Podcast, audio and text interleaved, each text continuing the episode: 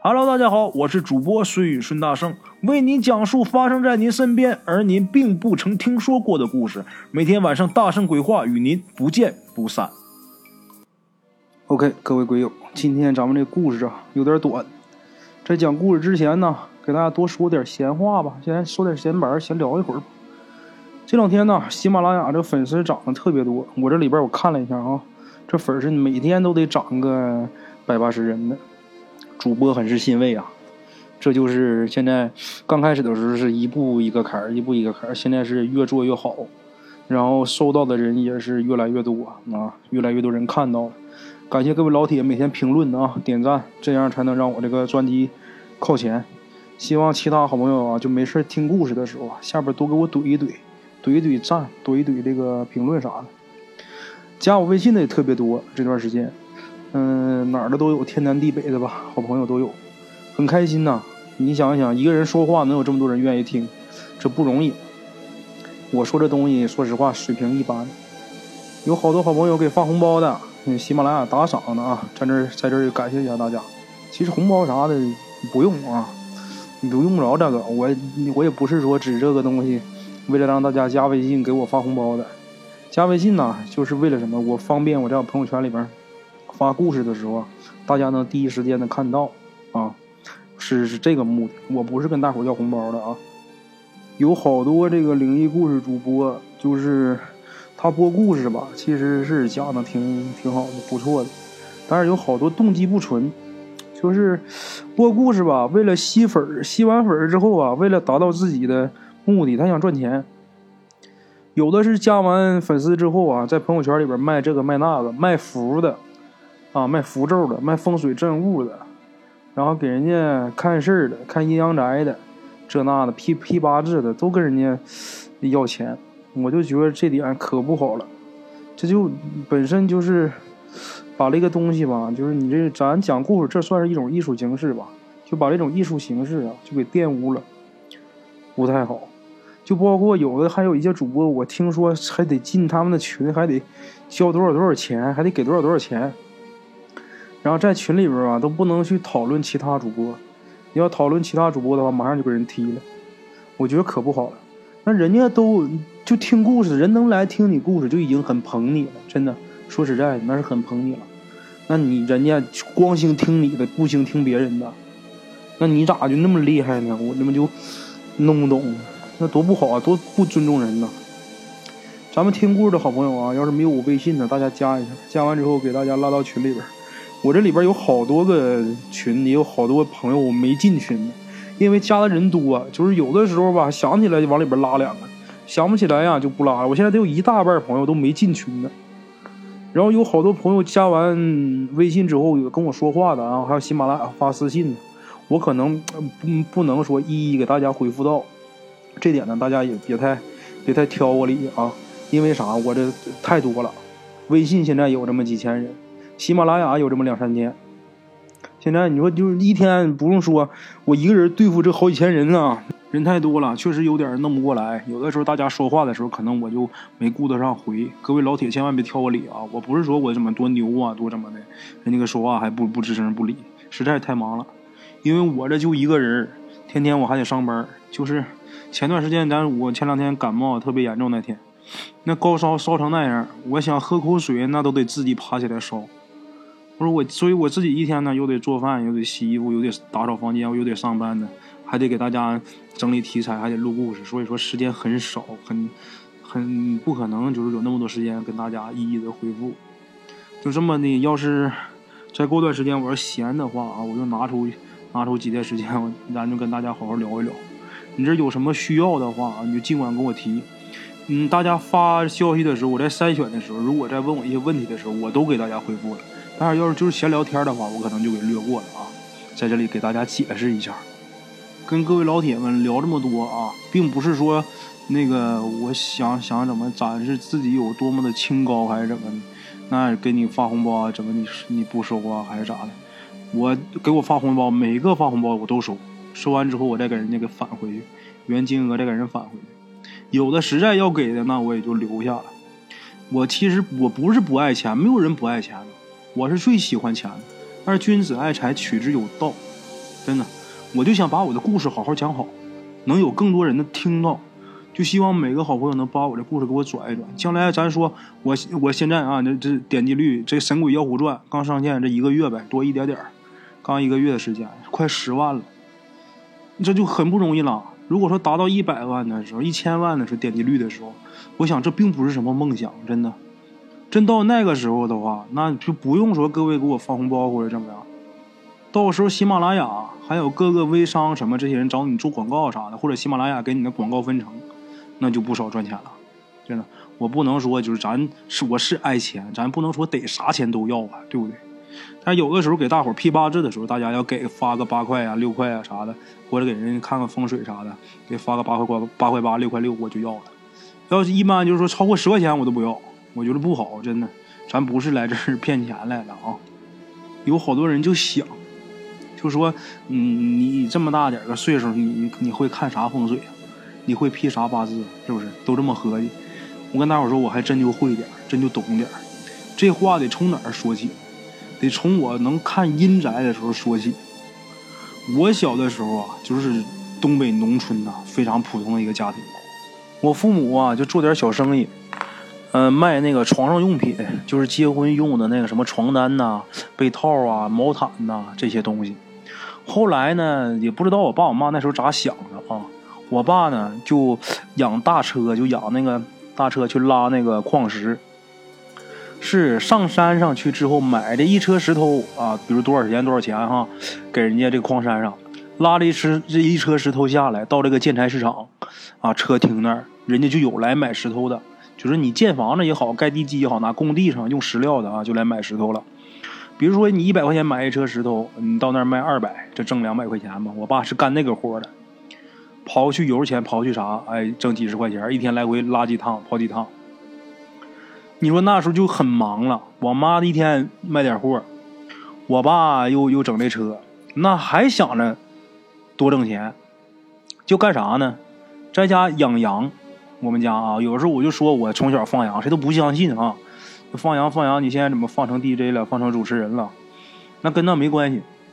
我小的时候，我爸我爸又开始养家里边。就两口子在炕上，咱那时候咱家就住那过去那老房子，这一铺炕上睡咱家一家三口啊，我爸我妈我。然后他这俩人就半夜在那聊着聊着，第二天我爸就去买了一百只羊回来，一百只羊啊，那一百只张口兽啊，那是啊。他俩又那么忙，这羊谁管呢？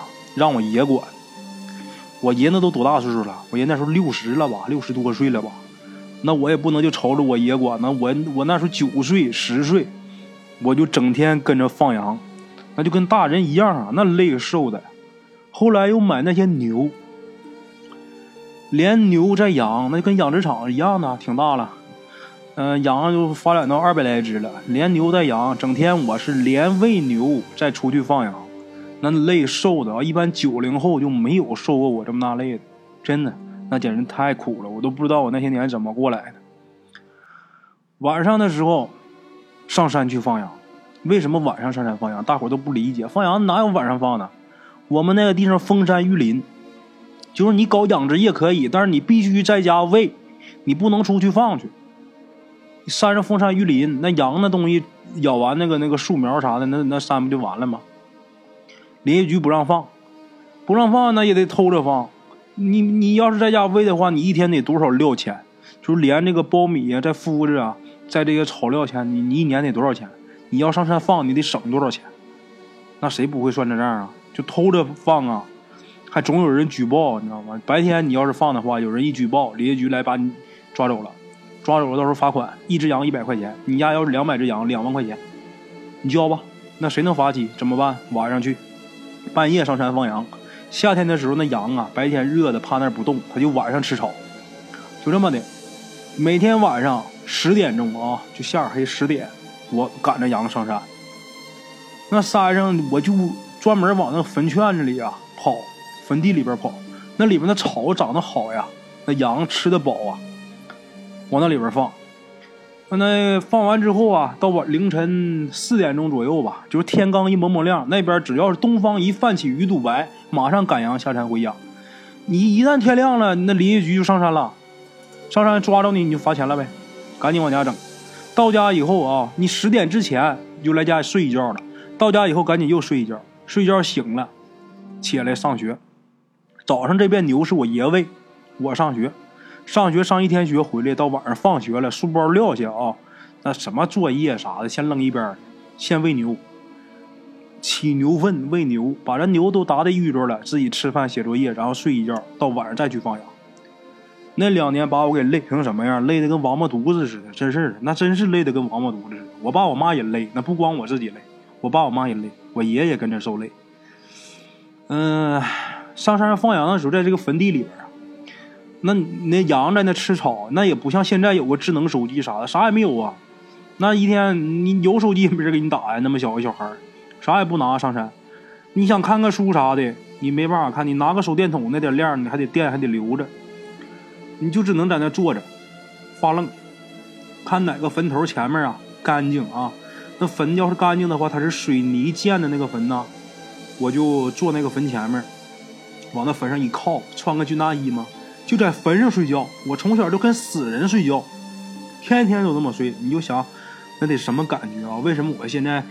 有时候讲那些神鬼，就我看见那些鬼神，我不害怕呢。那我那是搁哪练出来的？你们大伙都不知道啊。无聊的时候，唯一一件事，借着月光观察这些坟，就看着每个坟跟每个坟啊，我发现都不一样。真的，我就那个时候我就开始啊，就就那可以说是从我看阴宅那是第一步，那就是启蒙。你就看这个坟，它的朝向就不一样，背立的也不一样。你看这坟离得不远，他俩就都不一样。但是这两家啊，他就有过得好的，有过得不好的。然后我就细了细微啊，就仔细看一下，咱们那个地方每天上山放羊啊，你给我换不同的坟圈子走啊。我就发现，就是人家过的，就是在我们那地方人日子过得特别好的，就现在人家都得趁不说上亿上亿身家啊，趁个几千万几百万的那那那那选手的，他们那个坟啊，都有一个共同的特征。我那时候就开始观察他们，他们这些人家的祖坟有一个共同的特征，就那个朝向，你知道吗？就跟他们其他人的坟不一样，而且那个坟的位置，我那时候就仔细观察，它对面啊，绝对有一座山，而且而且这座山呢，长得特别，这座山看着还特别好看。你就离远，晚上的时候看这个山的轮廓啊，它就像什么一个东西，像你就比如说有的像一座塔，有的像一像一把刀。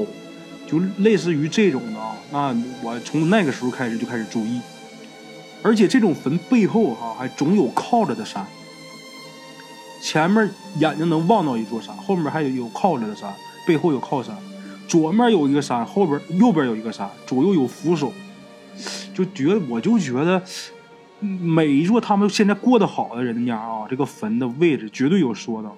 我那时候甚至闲到什么地步啊，半夜没事干呢。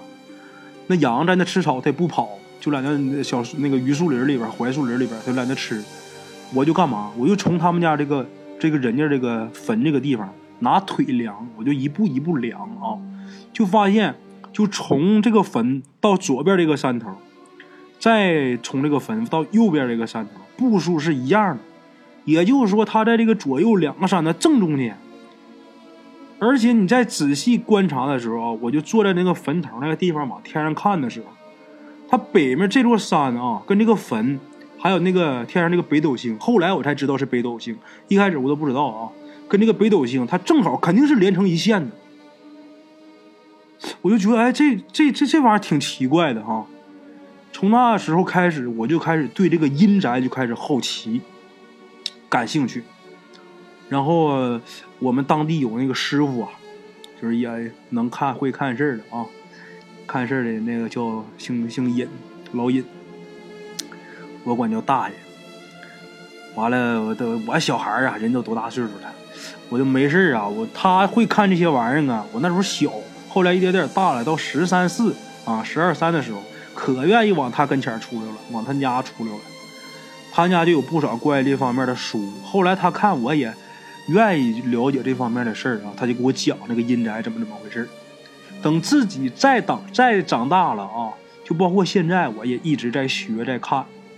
没事的时候，我也愿意看易经啊，包括这些就是寻龙点穴这些方面的知识啊。你接触看阴宅，我就能接触到看阳宅。最后就发现这其中的一个奥妙了。我现在不，咱不能说咱看这东西有多么多么的精啊，怎么怎么样，但是我能看出个七八分，看出个八九分没问题。阴宅阳宅风水这些它是都是挂钩的，分不开的。至于这个批八字这个东西啊，这个八字啊，我是也是有点研究。我并不是什么大仙儿，我也不是什么神仙，我只不过是说，你把你生辰八字给我，我按照人家卦书上啊，给你显示出来这个卦象，我把这个卦象给你翻译给你是什么意思？具体说的是不是准，我都不知道，我哪知道啊？我也不是神仙，我也不是江湖骗子，是不是？我一整什么玩意儿上身了，我给你看，我没那本事，我还真就不是在这诋毁别人，还怎么地？会这样本事的人，真就没几个。哪有那么多神仙大仙往你身上上？你是谁呀？人家往你身上上，人家都成仙了，还得附你身上受那点香火？扯淡，全是妖魔邪祟。所以说，风水这个方面的学问啊，还有这个，嗯，算卦呀、算命啊、相面呐这些东西，它都是有有这个玄学依据的啊。就包括易经啊什么，这都是有依有依据的。包括，嗯，寻龙点穴看阴宅，它。这有是不是有龙脉啊？走不走龙，走不走沙，都是要看旁边这个地势的，而不是说什么什么神仙上身了啊，指哪这是块宝穴，这那那都是骗子。我告诉你们，千万别咱大伙别上那个当啊！行了，今天 说这么多闲白呢，我这一说闲白就搂不住。平时我都不敢在前面跟大伙说闲白啊，我这人说闲白那嘴就不断，因为了解的多了，自己知道的多了。一自己知道，我这人就愿意把这些汤汤汤都说出来，不吐不快。平时我怕我一说闲班，一整个收不住，大伙儿再烦，我就直接开故事，也没有这么些废话。今天是因为故事短，所以说我给大家前面白话点吧。嗯，行了，闲言少叙吧啊。郭老师讲话这闲这闲话不少了。行了，咱们开始咱们今天的故事吧。今天给大家讲一个头七回魂的故事吧。今天我有朋友在我直播的时候啊，他去我直播间说想听诈尸的，但是诈尸的故事吧，也之前讲过不少。我等明后天吧，再给你整理一份啊，再给大家讲诈尸的。今天讲一个关于头七回魂的故事。给我提供故事的这位好朋友叫做彭乐啊，膨啊膨胀的那个膨，乐就快乐的那个乐。她十六岁那年，她姑姑的婆婆去世了啊。那这也算是有点亲戚呗，是不是？七十五岁是心脏病发作啊，心脏病发作，突然间啊，连救护车都没来得及叫，这老太太就走了，死的还算是挺安详的，因为她没遭到什么罪呀。从发病到咽气儿，一共不到二十分钟。老太太活着的时候啊，这人呐人缘特别好，平时和左邻右舍的啥从来没有红过脸儿啊。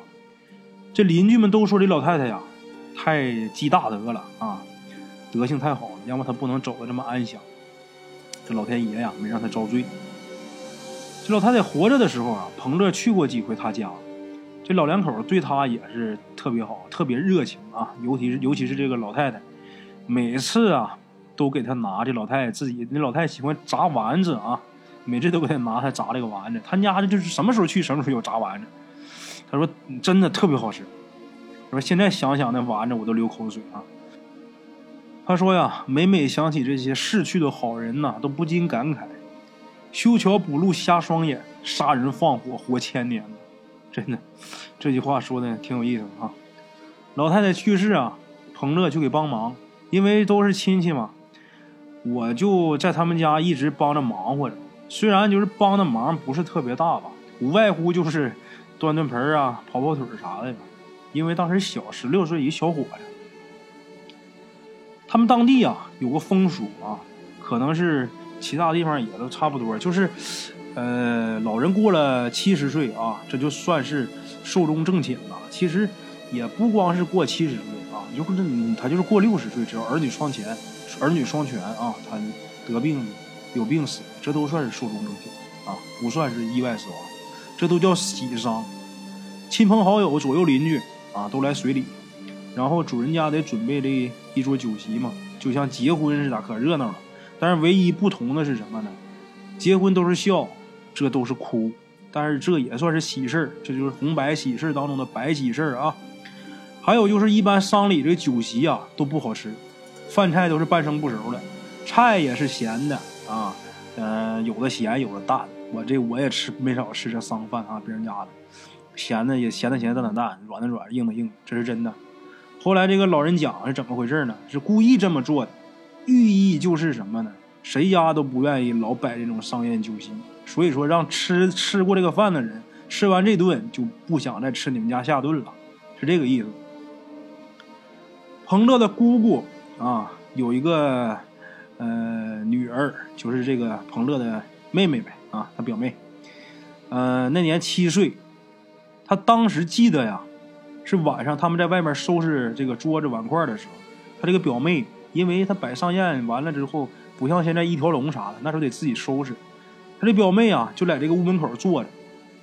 这他表妹啊，坐的这个位置啊，正对着就是停放他奶奶的那个灵棚。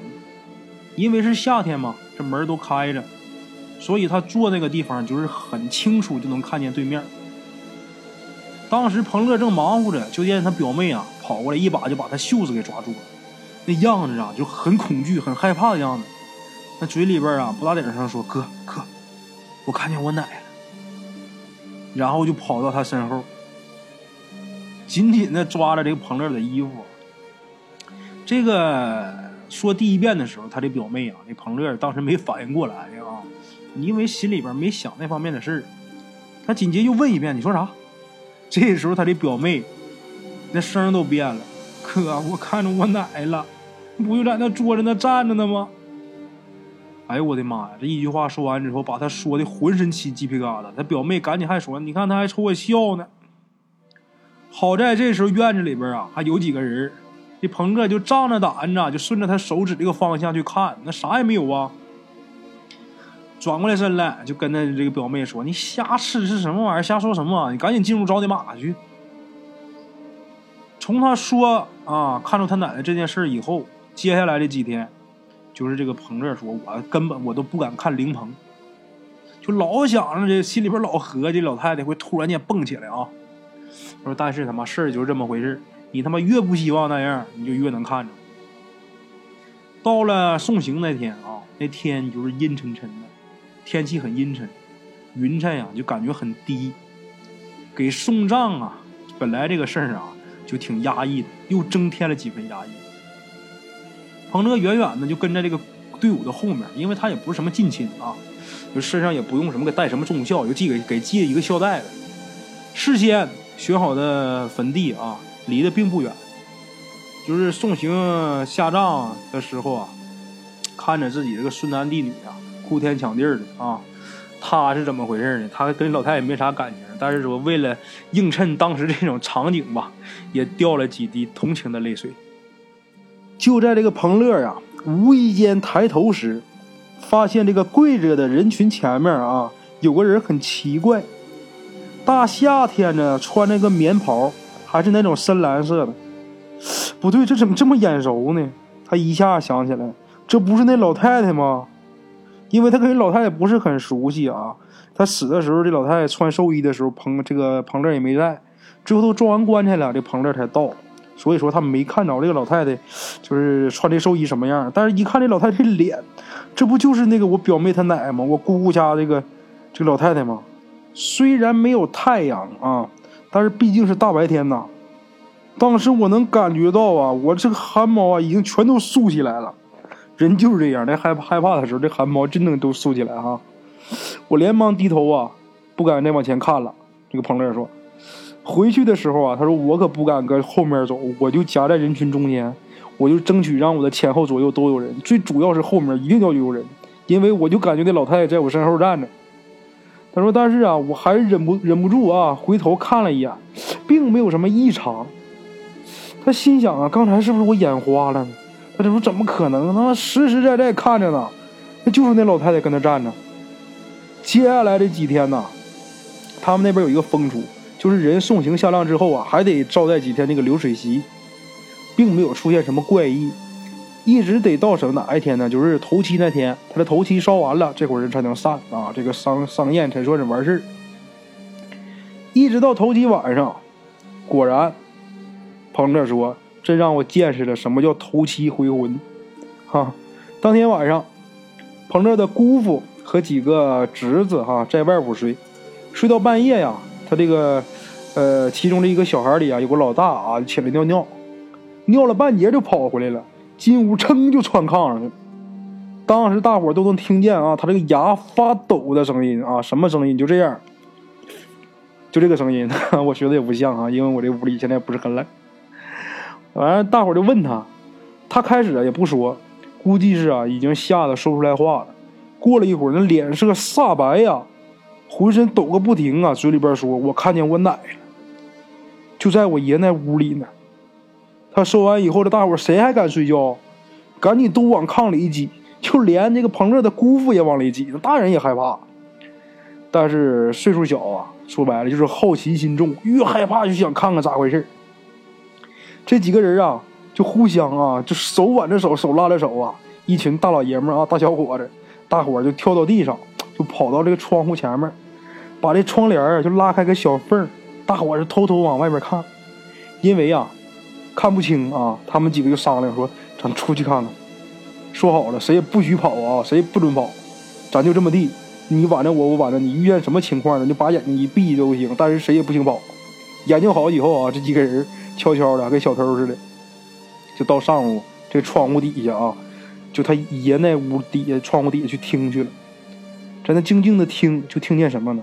开始的时候没有什么动静，过了一会儿啊，就听见屋里边这个老头哇一声就哭了，一个老爷子，那哭声。彭乐说：“哎，听着心里边可难受了，边哭边说：‘你说走就走啊，你走了我咋办呢？’大伙都能听出来，这老头搁这哭呢。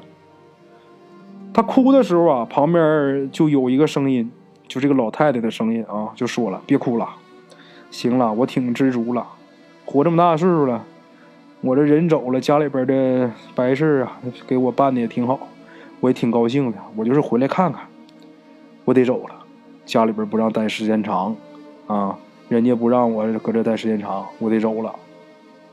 听到这的时候，外边窗格里的人全都坐地上了，谁也不敢动弹啊，一个个手挽手在那坐着，也没看着这老太太出来。过了得有一个小时，也没啥动静了，还小心翼翼的一盹啊，回屋里边谁也不敢睡觉，一直坐到第二天早上。第二天早上啊。就在他们家那个烟头根那个地方，因为之前在那儿铺了一点那个呃小灰啊，就是那个煤灰，看见了几个脚印儿。这个脚印儿啊，一般说能看见是动物的脚印儿啊，我们那边有这个说法，但是他说不是，就是很明显的受鞋踩的那个脚脚印儿，上面没有花纹啊。好了啊，今天咱们就先讲到这儿，咱们明天晚上继续。OK，今天咱们的故事就到这里，感谢各位听友的支持。我的投稿微信是幺八七九四四四二零一五，欢迎各位好朋友投稿交流。另类的放松，别样的享受，每天午夜我在这里等你。